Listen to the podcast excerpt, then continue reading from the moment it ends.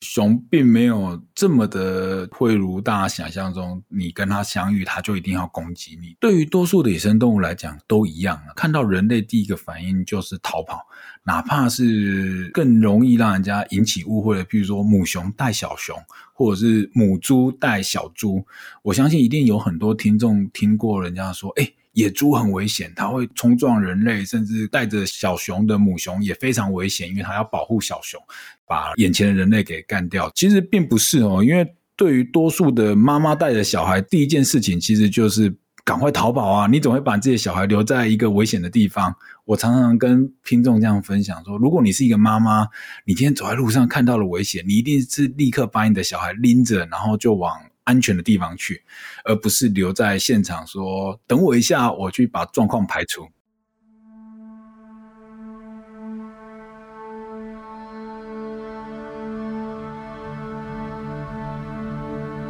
大家好，我是李慧珍。这两年，台湾多了不少喜欢爬山的朋友，但即使台湾有近百分之七十的面积为高山地形，我们对山林却非常陌生。有鉴于此，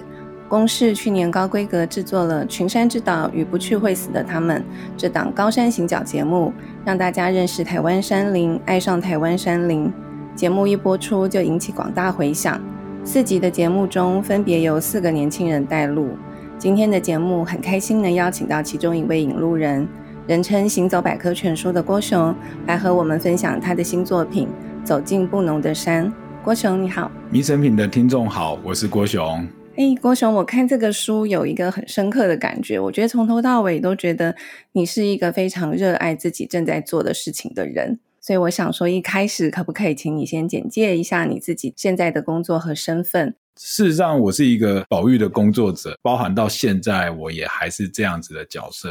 我确实是还蛮喜欢我的工作的，因为它其实让我有机会去接触到台湾山林很神秘、很独一无二的一些动物，譬如说像黑熊啊、黄喉貂，甚至其他的各种野生动物。这群动物其实对于大多数的台湾人来讲是很陌生的，没有听过的，甚至连台湾有这样的生物都不知道的状态之下，我却有这个机会到台湾。的山里面去做这件事情，那保育的工作其实是非常的光谱的两端，因为我们其实不只面对的是野生动物，我也面对的是一般社会大众可能的不理解，或者是需要去宣导，甚至是面对人跟动物的第一线的冲突，其实都是我工作的一部分。郭熊，你刚刚讲人跟动物的第一线的冲突指的是什么？其实有很多啊，比如说我举可能大家马上可以知道，就像寿山的猕猴。很多人会到这个地方去玩，却抱怨猕猴抢夺我的食物。这其实就是人兽冲突的一部分，包含在台湾的其他地区，甚至是台湾黑熊这样的一个物种，都有可能有这样的议题存在。有时候熊可能会跑到山屋里面去翻搅登山客留下来的食物，或者是厨余或垃圾，甚至它可能会跑到离人很近的果园去寻找，比如说放在公寮里面的鸡饲料，甚至是食物，甚至是养的鸡，甚至是这些即将采收的果子。这样的议题其实蛮复杂的，因为它并不是只是处理动物而已，它同时也需要去处理的是人，因为很有可能是因为人的不良的行为导致动物它靠近了，那也有可能是因为山林的食物缺乏了，所以动物不得不铤而走险的跑到了靠近人的地方去觅食或活动，所以对我来讲。保育的工作其实是非常的复杂的，而且每一个地区它可能会有截然不同的面临到的挑战。比如说，在台湾的东部可能是布农族的环境，他们对于熊比较容忍。可是有时候我跑到一些比较多是汉人的聚落的时候，其实他们对于熊可能就产生很多误解。这个时候，其实我们可能就会花很多时间去做沟通，甚至是分享，以及说教育。我觉得是花了很多时间在做分享，说，哎，其实熊没那么可怕。啊，或者是你可以用怎样的方式去跟这边的野生动物共存，这样的议题。刚好谈到熊这个议题，我想很多听众可能也会很好奇。就像郭雄之前你接受别的采访也有提到，很多人会听到说，诶，台湾有熊，露出很疑问的表情。如果你要一开始跟很多人要做这个沟通的时候，你会怎么介绍台湾黑熊？它对于我们来讲，对台湾的这些民众来讲，我们应该要怎么样去看待这个动物？我确实碰过很多台湾的民众会认为说，台湾其实是没有黑熊的，哪怕我怎么跟他解释，他都会觉得没有，台湾就是没有熊，因为自己没看过就不相信。对啊，因为这个物种离我们的居住环境实在太遥远了。它在山里面，真的有这么遥远吗？事实上也没这么的遥远，就如同刚刚有提到的，因为它可能会离我们的人类的村落很近，只是它不让人家发现而已。这样，它就是用夜间的时间出没。对于我来讲，我其实觉得熊是一个很可爱的生物，因为它不只是外表很讨喜，身体胖胖的这样子，毛茸茸的。那事实上，我也会知道，熊毕竟是熊，野生动物，只要有嘴巴，它就是会咬人。它也没真的这么的可爱，所以在这样子的光谱的两端之间的拉扯，其实我会用比较中立的方式去跟大部分的台湾民众介绍说，其实台湾黑熊它面临到的处境是怎样，或者是它需要怎样的生存的环境，这样的议题其实反而会带到更深层的讨论，是我们要用怎样的态度去面对这块土地，尤其是台湾这样地狭人稠的岛屿，我们要留怎样的环境给我们未来的子孙，或者是留给其他野生动物生存的空间？这个命题听起来有点沉重了，不过我觉得它确实是我内心对于黑熊的一个核心的价值。台湾黑熊其实也是濒危动物嘛，你有提到一个数字的算法，怎么样才算说是一个安全的范围？可以请郭雄来帮我们解释一下台湾黑熊现在面临的状况。是的，台湾黑熊还是很需要被保护的物种。目前在大部分的科学的数据告诉我们说，台湾野外的黑熊族群数量是两百到八百只。听众一听到两百到八百，会觉得很奇怪，为什么会给了一个这么如此不精确的数字？对，范围好大哦。对，因为很简单的原因是因为我们并没有足够的科学资料去支撑我们说台湾到底有几只黑熊。但是这样子的状况其实还是可以有一些。估算，譬如说，我们认为台湾至少需要两千只的台湾黑熊，才够让我们的黑熊是安全的、永续的存在在这块土地的族群的数量。两千只是一个基本门槛。我常常会跟小朋友在解说的时候，就告诉他说，两千这个数字其实就是我们考试的及格分数六十分的意思。那显然，不论是我们。乐观一点，认为台湾黑熊有八百只，甚至一千只，或者是我们认为很悲观，黑熊可能只剩下两百只，其实都远低于两千只这个安全门槛的数字哦。其实，一只成年的台湾黑熊，它的活动范围非常的大，甚至之前我的老师美秀老师，他在无线电追踪的发现，其实。可以达到五百平方公里以上的活动范围哦，非常非常的大。那熊也并不是真的就是居住在深山或者是高山的一个生物，它其实是一个活在比较中低海拔的环境的生物。中低海拔其实换而言之，其实就跟人有一些些重叠在一起了。刚刚其实有提到，熊真的离人不会太遥远，只是它也许很怕人类，所以它把自己。隐藏的非常的巧妙，也许是利用夜晚，甚至用人类不注意的时候，悄悄的来，悄悄的走，甚至它就在人类的果园的边边或山屋的附近活动，只是它不让你发现，你也没有能力去找到它。我看书中啊，你有提到几次跟台湾黑熊的偶遇，当然大部分时间是在等待啦，需要无比的耐心。台湾黑熊是不是它的身形相较来说是没有像棕熊那么庞大？但是它还是有一定的危险性，是吗？当然，当然，我都会跟人家分享说，只要有嘴巴的动物就会咬人，所以哪怕它看起来很可爱，它还是有可能会有危险性哦。黑熊确实是比较相对的体型，没有像我们熟悉的棕熊或者是北极熊这么的巨大。但是换过来讲，其实一只成年的台湾黑熊公熊体重可能会到一百公斤，体长可以到一百八十公分，其实就是一个成年男人差不多的轮廓，或者是比一个成年男人更巨大。所以事实上还是很大只啦，因为一只公熊就是一百多公斤嘛。那我最近一次跟熊相遇，就是大概在去年吧。我那次也是很精彩嘛，我不知道该怎么形容那种心情，就是在转角遇到熊，就是我在山上走路的时候，在一个转弯处，刚好那只熊要过来，我要过去，所以我们两个一起就在转角相遇了。那相遇的一瞬间，我跟他的距离可能只有不到两公尺的距离，这么的近。哇然后太突然了，两个都吓一跳。对，我们两个都彼此就吓一跳，我完全没有预期到走在我前面出来的是一只熊。所以，当我看到毛茸茸、然后黑色巨大身影出现在我眼前的时候，我就下意识的尖叫了起来。听起来很好笑，就是虽然我研究黑熊，或者是我跟熊有很多相遇经验，但是我还是很直觉的，就是哇，大叫了一声这样子。那头熊它的反应也很快，它一看到眼前的是一个人类的时候，它立刻就站起来，转身就要离开。我当下的意识非常的清楚，就是我一方面。感到害怕而尖叫，但是我又有一个意识告诉我说：“啊，不要跑，你不要跑，我还没有看够。”那那只熊就很顺势的这样离开我的眼前，大概时间不到五秒钟吧。哎，所以动物的第一个反应只是逃走，它并不会主动的攻击人，对不对？对，其实这也是要跟大家分享，就是熊并没有这么的会如大家想象中，你跟它相遇，它就一定要攻击你。对于多数的野生动物来讲，都一样。看到人类第一个反应就是逃跑，哪怕是更容易让人家引起误会的，譬如说母熊带小熊，或者是母猪带小猪，我相信一定有很多听众听过人家说，哎。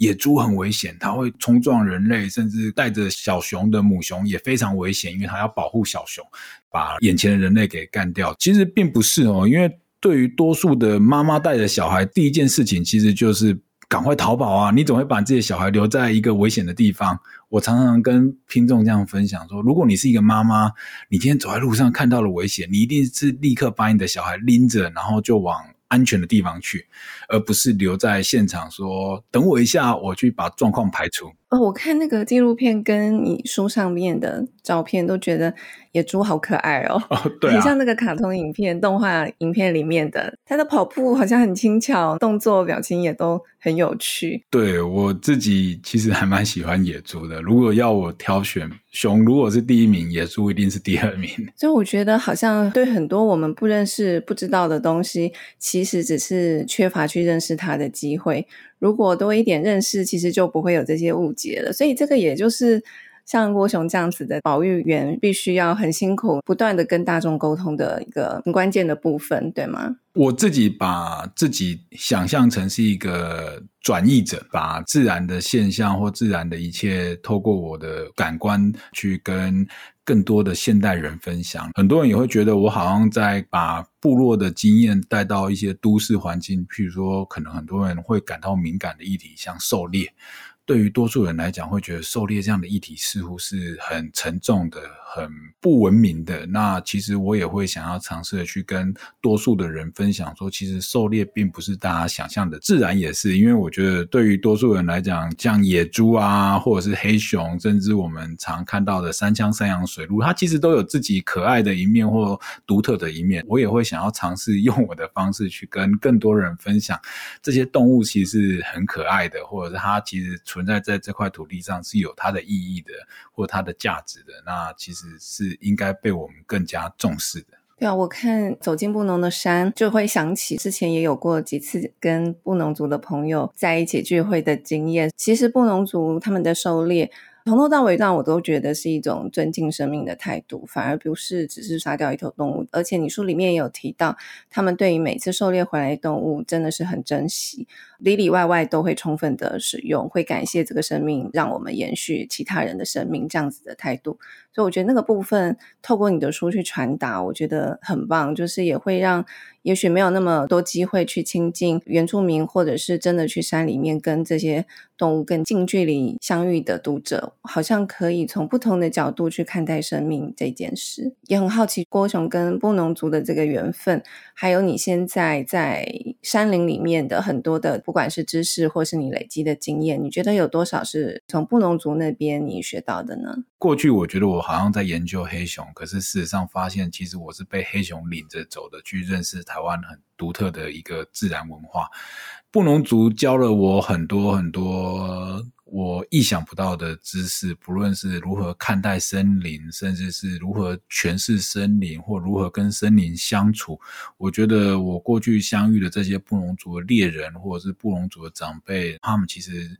带给我很大很大的冲击，包含这样我在书里面有提到如何使用引火，或者是如何使用火这件事情，其实是很特别的，因为对于多数的登山客来讲，他们第一个想到的画面是用火是不对的，它会造成森林大火。或者是用火对环境是有冲击的，它可能会让环境造成无法抹灭的伤害。可是这样的观念，其实在布农族的世界里面并没有，因为火是一个很自然而然使用的媒介。因为我们在这样的环境需要透过火，不止让我们维持温暖，甚至他们要熏烤猎物的肉，或者是晚上就直接睡在火边。也因为跟森林有很深很深的互动，所以他们也很清楚的知道说哪。哪些木头是可以适合拿来生火的，哪些木头是不能拿来生火的，所以就不会随意的去乱砍活着的树，或者是去把一些很稀有的树拿来生火。他们可能会去挑选到一些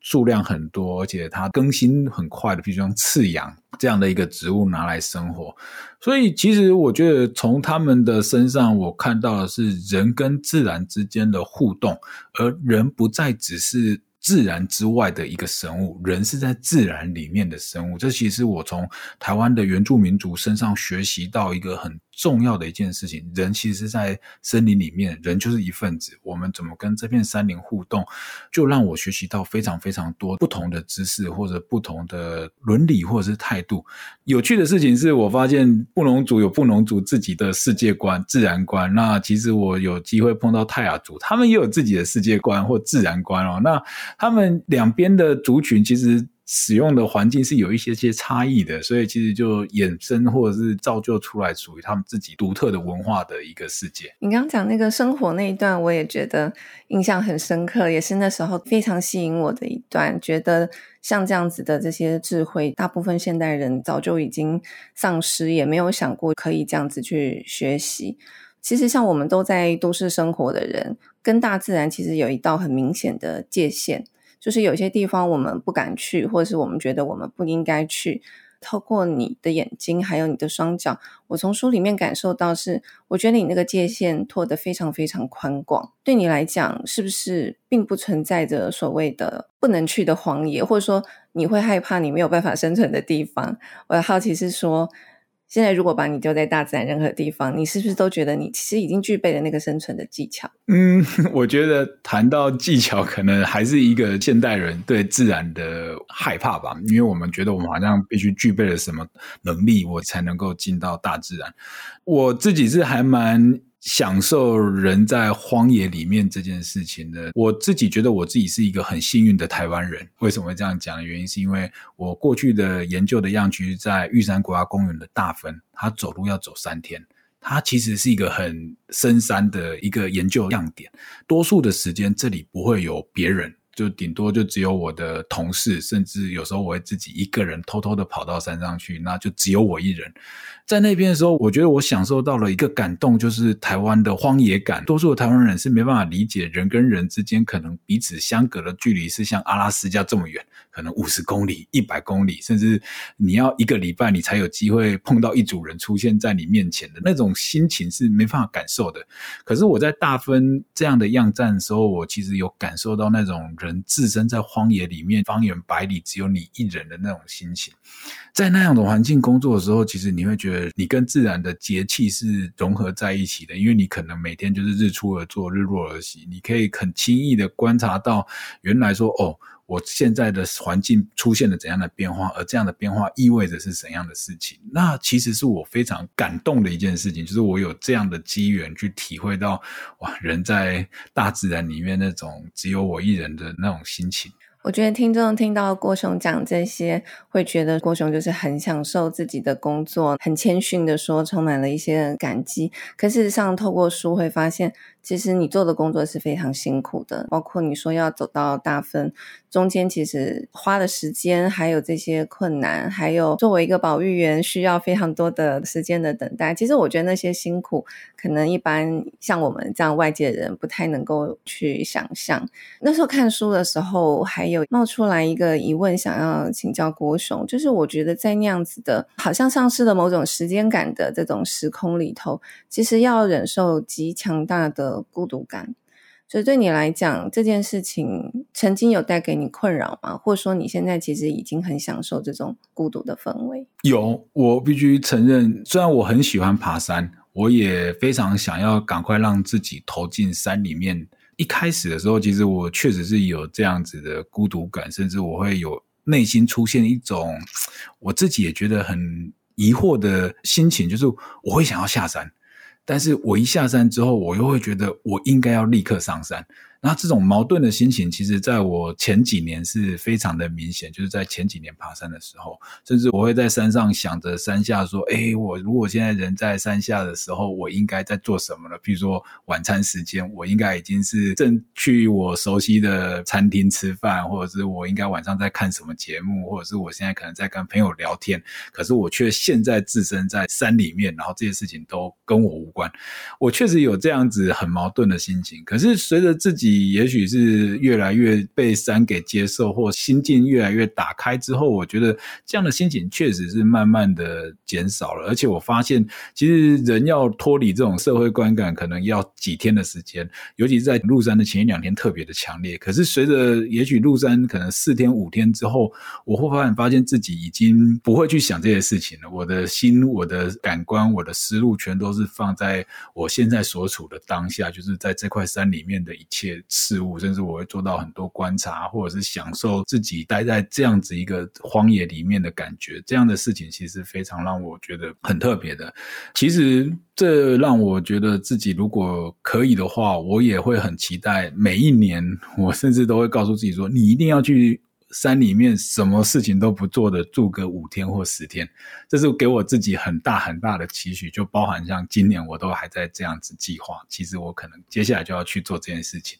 我就是要在山里面住个十天，然后去享受自己跟山或者是自己跟自己的这样内心的对话。我一直觉得台湾人需要这样子的练习。我们可能都有熟悉这些感觉，比如说冷啊、热啊，甚至各种声音，只是我们忽略它了。透过一个人上山，或者是哪怕你觉得你没法这样子一个人上山，你甚至到自然里面去做个五分钟、十分钟，我觉得这件事情都非常非常的重要，因为它让我们提醒到说，人是自然的一部分。五分钟可能听起来好像很短，可是当你坐在那里的时候，你会觉得好像。一辈子之长啊，你会觉得你做不了五分钟啊，你甚至会觉得光一分钟好像就已经经历了可能一个小时、两个小时了。可是当我们有这样的机会练习人在自然里面的样貌，这样子的感受的时候，让我们反思到，其实我们并不是一个都市的人，我们其实是一个自然的人。人就是在自然的世界里面存活的一份子。我喜欢你刚刚讲的，我们不是都市人，我们是自然人。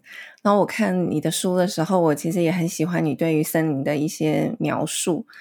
对于郭雄来讲，你有没有在哪一刻你觉得很有意识的发现自己理解了一些森林的语言？这个其实是一个慢慢的转换过来，或者是慢慢突然就有一天就发现自己好像可以开始读懂森林了。那这件事情我也没办法很明确的说到底是什么时候，但是我觉得他花很多时间是让我在观察这件事情上。我可能会到入山之前，我会去观察这片森林，不论是它的物种，因为我毕竟是学生物科技出来的，甚至我会去观察它的颜色。有的时候春夏秋冬，或者是不同植物它的颜色。这其实都不太一样，甚至是气味，甚至森林的味道。当我开始去越多。注意到这些事情的时候，其实我就开始发现，其实每一片森林都不太一样。不论是在林线的森林，在溪谷的森林，在春天的森林，或者是冬天的森林，森林展现出来的样貌或就不一样。那其实也反映出来，可能眼前的动物它可能也会选择去不同的森林活动，或它在不同季节的时候就会用了不同的森林的一些植物的种类。这件事情其实是非常的有趣的，因为当我一打开。眼界之后，其实我觉得自己回不去了，因为你就是会一直想要东看西看，注意每一个可以注意到的细节，然后它也会变成是一个很珍贵的养分。因为当我在做这件事情的时候，其实我觉得我就是在阅读这片森林在透露出来的一些讯息，或者他想要跟我讲的话。我想到书里面你多次提到，就是说你们会观察兽径，就是野兽走过的路径。不知道这种分辨的能力你是怎么养成的？是因为是跟布农族的猎人学到的，还是说因为你研究的本质就会让你自然而然去发展出这样子的能力？对于自然观察，我自己有一个很深刻、很深刻的体会，可以跟您分享。就是我花了很多时间跟部落的猎人或者是部落长辈走。那他们并不会很系统性的跟我讲说，诶，这个就是水路，所以你看哦，这个这只水路怎样怎样，所以它留下怎样的痕迹。可是偏偏我又是做科学研究的，所以我的老师会用比较科学逻辑式的方式去跟我分析一些事情。刚刚好，我就被这两个不同看待世界的方式去训练出来，所以让我在看待森林环境的时候有了自己的一些想象。我发现了一件很有趣的事情，就是。我们过去都会说，哇，猎人很厉害。我发现其实这些部落大哥在分享的一些知识是可被科学验证的，所以他们有时候会跟我们去讲说，哎，狩猎的时候陷阱要怎么摆，动物才会踏到啊，就是才可以抓到动物。那其实这跟动物的行为有很大的关系嘛。也因为这个练习，所以我会开始在观察森林的一切。这也是我从布农族身上学到的，因为我就。注意到跟着上山的这群大哥们，他们对于环境是很敏感的。他们会去注意到，哦，这趟上来森林变了怎样，或者是山有哪些不一样的变化。他不一定会像我们用笔记本的方式注记下来，可是你会知道他内心是在意这件事情的。也因为这个关系，所以我开始在山上行走的时候，会去做很多跟痕迹有关的记录。也许一开始只能看到一两个痕迹，自己慢慢的练习久了之后，其实你就发现自己的感官是被打开的。我觉得有时候我自己很像小劳勃道尼演的那部福尔摩斯，你就会觉得走在森林里面，你脑袋中会有各种动物在那边行走的脑补画面，然后水路跑过去，它跌倒，或者是一只熊在这里留了一个脚印，它可能是在这里磨背，或者是停住，或者是东闻西闻。如果脑袋会有这样子很多跟动物有关的画面出现。所以虽然是一个人，可是在森林里面也不会孤单。因为有这么多的动植物陪你，然后你又可以根据他们曾经走过的路径去想象那个画面。我想请问郭熊的是，你觉得你这段历程跟森林、跟动植物、跟布农族的这个学习，成为现在的你，你的个性上面有受到什么样最大的改变吗？我觉得最大的改变就是我很随遇而安，因为在大自然里面，你永远没有绝对，因为在自然里面有很多出乎意料的让我。得到很多新的发现或新的感受，这件事情其实是我自己觉得很开心的，因为它让我享受了这个世界是很多元，而且我尽量不要用线性的思维去看待我眼前所观察到的现象，因为大自然是一个网络状的世界，它绝对不会是一条像很平行线，就是 A B C D 这样照着剧本走下去，它可能是一个如此庞大的网络，也许互相之间都可能有交互作用的影响，有时候这也会。反映在我自己看待事情上面了。有时候我在跟我的家人或者是朋友沟通，甚至我在思考一些事物的逻辑的时候，就会变得比较往不同的面向去思考。它也提醒着我，专注一些事情的时候，不要过度的狭隘。这其实是有点抽象，有点难讲。但是我常常在自然观察之中，常常有一个有趣的发现哦。当我越专注在某一个痕迹的时候，或越专注在某一个植物的时候，我会发现自己忽略了更多细节。我觉得要我比拟的话，就像拍立得。拍立得是一个很有趣的工具，因为你拍了一张照片，也许你对焦的是一个人，也许是你想要拍一个物件。